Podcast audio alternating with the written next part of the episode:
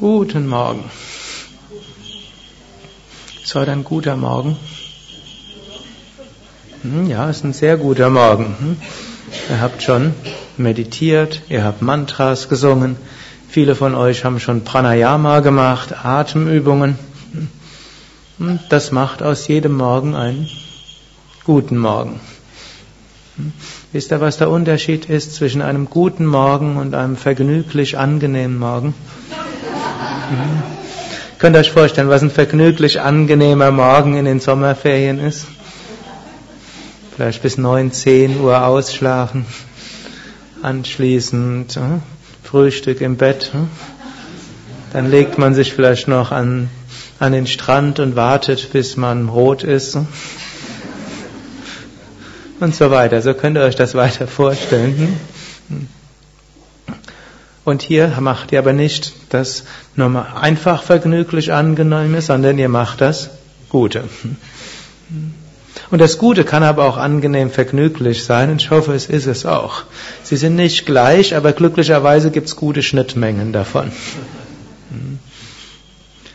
Das Gute ist das, was uns zur Erfahrung von tiefer Freude führt, ist das, was uns dazu führt, unser Herz zu öffnen, was uns dazu führt, höhere Erkenntnisse zu machen, was uns dazu führt, ein Leben mit tieferem Sinn zu führen, ist das, was uns hilft, eine innere Transformation zu bewirken, das, was uns hilft, letztlich Bewusstseinserweiterung zu erfahren, zum Höchsten zu kommen. Das ist manchmal angenehm und manchmal auch unangenehm, hm? müssen wir einfach sagen. Also für manche von euch war es vielleicht nicht so angenehm, heute um halb sechs oder halb sieben aufzustehen. Hm? Und deshalb brauchen wir auch Viveka, um das Gute zu machen. Hm? Also nicht einfach das Vergnügliche, das macht das Durchschnittstier, das macht das, was die Instinkte ihm vorgeben und das, was so von innen heraus als angenehm erscheint. Und Menschsein heißt mehr zu tun, als einfach nur das zu tun, was angenehm ist und was einem die Instinkte so vorgeben und das, was so vielleicht hm, Otto und hm, Ottonin für Normalverbraucherin so macht. Wir überlegen, was führt mich langfristig zum Glück? Und dafür ist man auch bereit, auf etwas zu verzichten. Hm? Wenn man sich vorgenommen hat, ja, morgen stehe ich auf, hm? dann steht man halt auf, egal ob man das jetzt erstmal mag oder nicht mag. Hm? Und wenn man sich vorgenommen hat, geduldig mit einem anderen Menschen umzugehen, weil man feststellt, Geduld ist etwas, was irgendwo besser ist, dann wird man das umsetzen, auch wenn einem am nächsten Tag irgendetwas ärgert.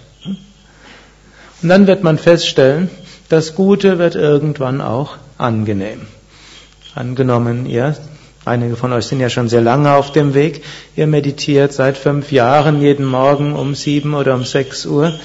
Die Vorstellung, bis acht oder neun Uhr auszuschlafen, hm, klingt dann vielleicht grässlich, insbesondere wenn es dazu führen würde, hm, nicht zu meditieren. Gut, es mag andere geben, für die ist die Meditationszeit abends, da wäre die Vorstellung, abends die Meditation zu verpassen, wäre irgendwie grässlich.